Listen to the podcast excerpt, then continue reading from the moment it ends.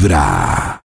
Karencita, ayer fue un día, un lunes de revolución mental. Y ya en vibra.co, en Spotify como Revolución Mental o en vibra.co, ustedes pueden entrar ahí a cómo reconocer lo que sientes y ser libre. Hablamos de una cantidad de cosas que se llaman los introyectos. Introyecto es Introyecto. algo que tú aprendiste de niño, lo adquiriste como si fuera una verdad y te acompaña el resto de la vida.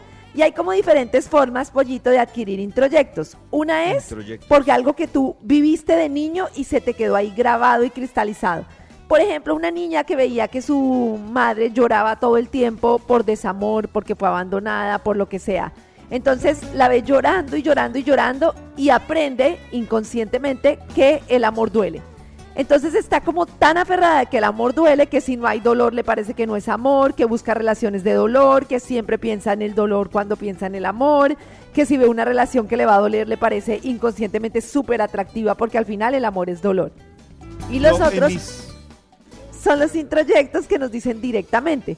Como los hombres nunca lloran, como pilas que hay que luchar para trabajar, o vemos a nuestros papás matarse trabajando, entonces aprendemos el sacrificio. Nos quedamos con todos esos aprendizajes a lo largo de la vida y el daño que nos hacen es tremendo. ¿Qué ibas a Yo- decir, Jopis? No, que yo no le tenía nombre, o sea, no sabía que se llamaban intro, ¿cómo es? Introyectos. Introyectos. Ajá. Introyectos, pero por ejemplo, yo tuve que hacer como una fase de introspección para entender por qué no quería tener hijos. Y creo que ¿De ahí- verdad? Y llegué, claro, y yo en ese análisis, pues logré hace como, Claro. ¿qué les digo? Dos años, llegar a, no a la conclusión, sino Claro. llegar al fondo del asunto de por qué yo evadía el tema de, de llegar, de tener hijos, y llegué, como eso que dice Karencita, la, ah, se me olvidó la palabra que hizo Karencita. Introyecto. Eso, me imagino que eso fue un introyecto porque fue un tema que fue construido desde la infancia del por qué no quería tener hijos. Y pues Uy, finalmente... ¿y, y podemos saber por qué? Claro, después de la pausa, no mentiras. No. No, yo creo que... No, sí. yo- no, no, no. Ay, Eh, era un Karencita, truco, como el de digamos Mike que en el análisis fue porque pasaron situaciones muy puntuales cuando yo tenía entre 8 y 12 años y cuando estaba en el colegio. ¿Cuál era la situación puntual?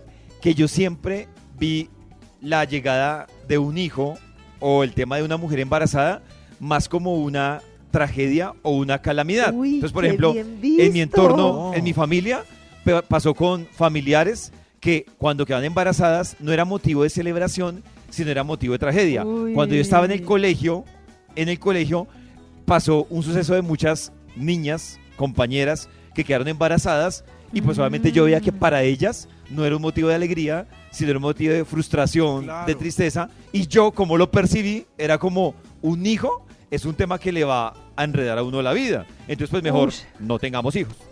Y fíjate que está súper bien visto claro. porque es diferente cuando tú sube. tomas la decisión de no tener hijos entendiendo tu introyecto cuando no entiendes qué fue lo que pasó.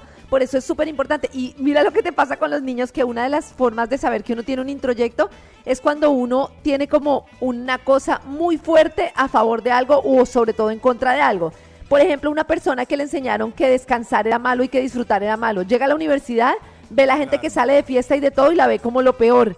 Es Claro. como, pero esta gente, ¿qué le pasa? Es cuando tú tienes ese aprendizaje y empiezas entonces a señalar y a juzgar eso. Si tú empiezas a señalar a la gente que tiene hijos como esta gente, ¿qué le pasa?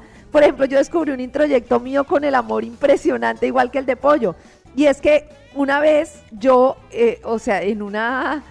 Esto es difícil y lo confesé en el, en el capítulo de ayer. Y es que una vez, hace mucho tiempo, pero que fue pollo, ya me pidieron como estar en un programa de desamor y amor en vibra. Y la gente llamaba y contaba sus historias de desamor y yo decía, pues esta gente, ¿qué le pasa? Como si que sufrir por amor, o sea, es que le- o sea, la gente sí, de verdad, la gente está loca, pensaba yo. Y hoy me doy cuenta que pues era un introyecto que yo de niña había aprendido que el amor no existe por diferentes situaciones y que el amor no era importante, que lo importante era el trabajo y otras cosas y que las relaciones amorosas no tenían ninguna importancia. Y obviamente así crecí, dejando de lado el amor en mi vida, de todo. Y es muy importante, y ayer fue muy bonito porque muchos oyentes contaron sus introyectos, y es muy importante hacer el ejercicio de escribir esas 12 cosas, al menos, que yo aprendí de niño, que cristalicé como si fueran un hecho, y que hoy tengo el derecho de saber si son ciertas o no y si me sirven o no en la vida. Y de eso se trata el capítulo de ayer de Revolución Mental.